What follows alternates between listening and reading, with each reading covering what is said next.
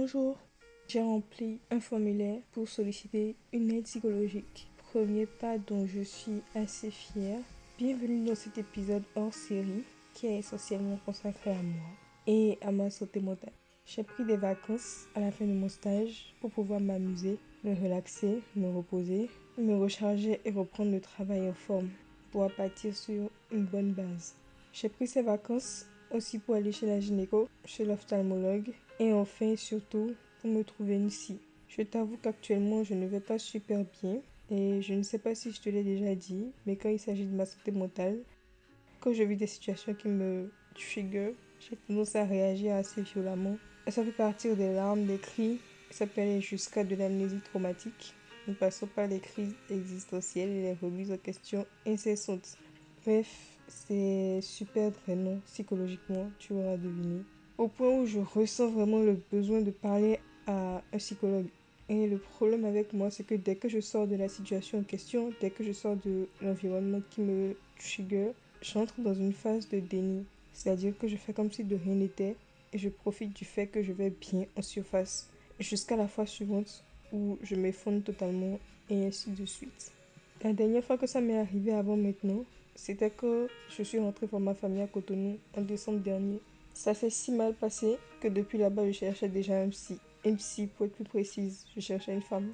Arrivé ici, j'ai tout balayé dans un placard de ma tête et j'ai compensé par l'enthousiasme de mon emménagement et du début de mon stage. Heureusement, pendant mon stage, tout s'est bien passé et je ne me suis plus sentie aussi mal durant toute la durée de mon stage. J'ai donc repoussé à plus tard le fait de consulter un psy, mais je me disais quand même que je devrais le faire cet été. Seulement, je suis anxieuse.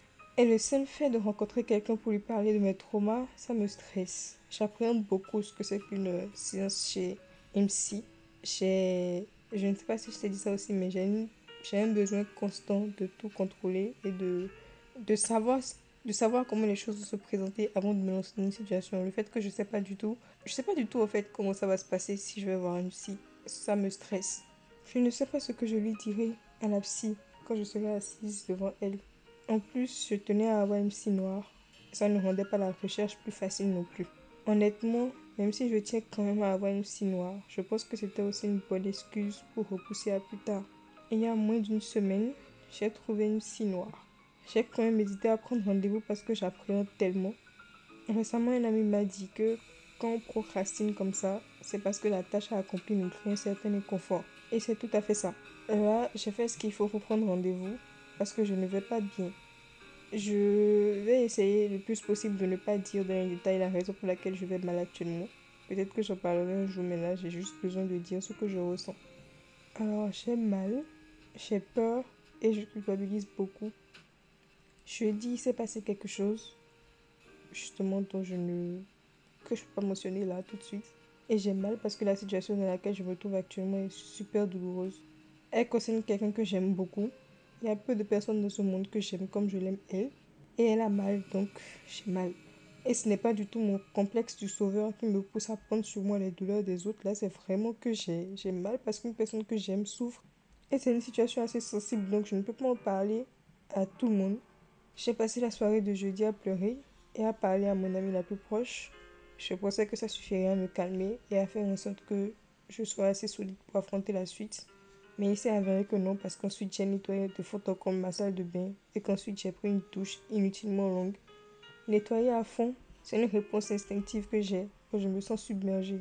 En gros, ça me permet d'occuper mon cerveau, de rester concentré sur une tâche et d'être un peu hors de moi-même, d'être déconnecté pendant un moment. Je pense que ça s'appelle de la dissociation, mais je suis pas sûre, je ne pas dire de bêtises. Ensuite, j'ai dormi et le lendemain, je suis partie regarder les films Barbie et Miraculous au cinéma, ce qui m'a permis de me changer les idées un peu. Là aussi, j'ai cru que ça allait, mais la nuit suivante, je n'ai pas pu dormir. J'ai pleuré pendant des heures, out of nowhere, parce qu'il y a plein d'autres choses qui sont remontées. Depuis jeudi, j'ai une boule de ma poitrine.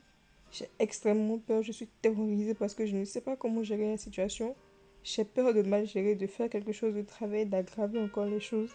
J'ai des images pas très rassurantes qui surgissent de nulle part dans mon esprit, des scénarios pas possibles qui viennent se foutre devant mes yeux et je peux juste rien y faire. Je ne peux pas confronter les personnes responsables du problème de peur de détériorer encore plus les choses. Et je culpabilise parce que j'aurais pu me rendre compte de ce qui se passe depuis un moment. J'ai peur d'avoir vu les signes et de les avoir ignorés. J'ai peur de ne pas avoir pris mes responsabilités. Hier, j'ai fait une crise d'ulcère. Une crise d'ulcère sévère pendant la nuit. Le déclencheur de l'ulcère chez moi, c'est le stress. Et la dernière fois que j'ai fait une crise aussi sévère, c'était il y a plus de deux ans. J'avais mal à la poitrine, au ventre et dans le dos. Ça me brûlait quand je respirais et j'étais incapable de rester debout ou assise. La peur et la douleur n'étant pas de bonnes amies, j'ai eu droit à une petite crise de panique aussi.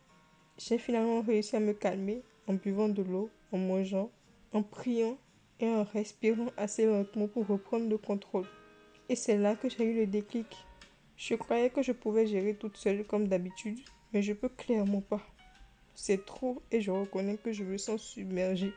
Encore que ce n'est pas la seule source de stress de ma vie actuellement.